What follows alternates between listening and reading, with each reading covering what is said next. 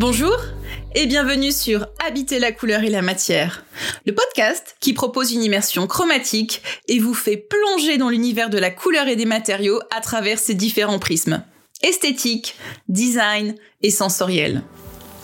Je suis Mélanie Bernard, designer et coloriste en architecture, fondatrice de l'agence Holistic Design, et l'essence même de mon travail est de créer des expériences chromatiques en portant un nouveau regard sur la couleur, loin des clichés esthétiques.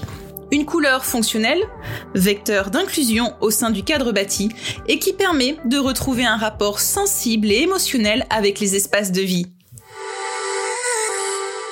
De style, traduisez le style en français, est né il y a 100 ans aux Pays-Bas, et plus exactement en 1917, pendant que l'Europe était secouée par l'horreur de la Première Guerre mondiale.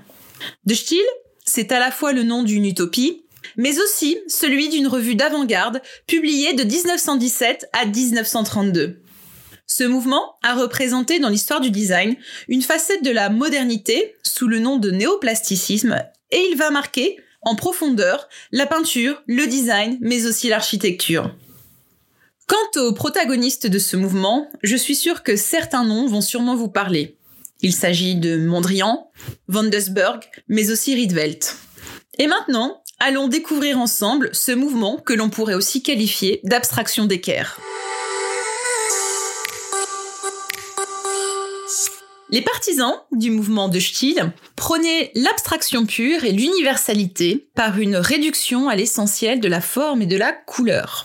Parmi leurs revendications majeures, l'approche multidisciplinaire dans la recherche d'un art pouvant intervenir dans tous les aspects de la vie, les amenant à concevoir des œuvres d'art totales. Sculpture, conception de mobilier, graphisme, architecture, mais aussi urbanisme, aucun domaine n'y a échappé. Concrètement, leurs idées se manifestent par l'usage unique des couleurs pures, le bleu, le jaune et le rouge, mais aussi des non-couleurs, le blanc, le gris et le noir. Et alors ces couleurs seront appliquées en aplat de manière complètement uniforme. D'un point de vue graphique, la grande nouveauté va être qu'ils vont décider d'utiliser la ligne comme un élément clé de la composition, et en fait vous verrez qu'ils vont décider de la combiner à des couleurs sur des surfaces planes. Ils décident de créer exclusivement des lignes droites et orthogonales afin de pouvoir former des rectangles et des carrés qui aboutiront à un espace complètement dynamique par un jeu de diagonale. Et alors moi, ce qui m'intéresse vraiment particulièrement dans ce mouvement, c'est la manière dont ils vont utiliser la couleur pour structurer l'espace.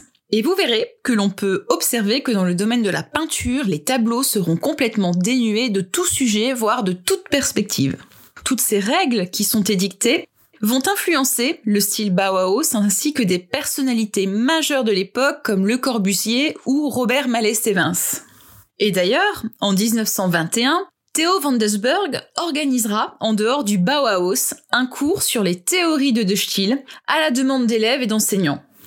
Les architectes, Walter Gropius et Mies van der Rohe, sont séduits par les idées du mouvement qui veut associer les arts plastiques à l'architecture, au graphisme, à la typographie, mais aussi au design, dans le but d'améliorer le cadre de vie de l'homme moderne.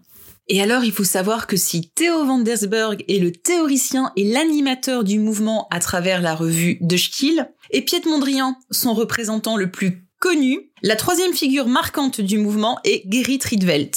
Ce designer, architecte et ébéniste originaire d'Utrecht, comme Van Desburg d'ailleurs, réalisera dans les années 20 des bâtiments et du mobilier fidèles aux théories développées par De Stiel. L'objet iconique de cette période que j'ai décidé d'évoquer dans ce siècle de design en couleur est le fauteuil Red and Blue Chair. Conçu en 1918 et complété en 1923 par l'utilisation de peintures bleues, rouges et jaunes, c'est l'exemple les plus marquants de la tentative de Rietveld de transposer dans l'environnement quotidien sa vision utopique. Et dans sa démarche de designer, après avoir observé la position du corps assis, il a été visiblement très inspiré par les tableaux de Mondrian afin de réduire à ses fonctions essentielles le fauteuil traditionnel pour en faire un meublant aux formes épurées et à la fabrication très peu coûteuse dont chaque élément ne peut être retiré ou ajouté sans en briser l'équilibre. Les formes de ce fauteuil vont annoncer le modernisme dans le design, alors en élaboration au Bauhaus. Et à ce titre, ce fauteuil est réédité par Cassina à partir de 1973. Évoquons maintenant le domaine de l'architecture, qui est aussi un domaine qui m'est cher. qui selon Vandesberg se doit d'être fonctionnel, économique et constructible.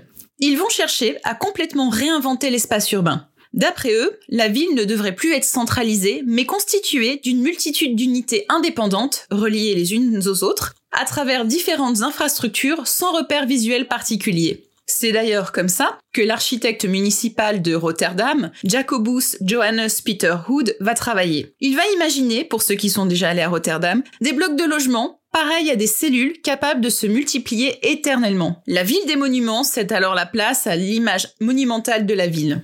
Et enfin, la mort de Vandesburg en 1931 marque un véritable coup d'arrêt du mouvement dont l'influence s'étend du Bauhaus de Weimar jusqu'à Le Corbusier ou Robert Malestévins en France. Un siècle après sa création, De Stiel est bien vivace. Il s'est immiscé dans notre quotidien sans que nous en ayons forcément conscience et il continue, encore en tout cas, de passionner les amateurs d'art et de design et influence toujours les créateurs contemporains. Et voilà Habiter la couleur et la matière, c'est terminé pour aujourd'hui. J'espère que cet épisode vous a plu.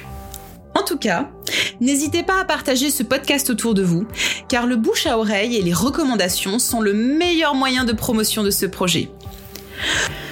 Je vous invite, bien évidemment, à laisser des notes et des commentaires sur les plateformes de podcast de type Apple Podcast ou Podcast Addict. Et enfin, je vous invite à me suivre sur les réseaux sociaux.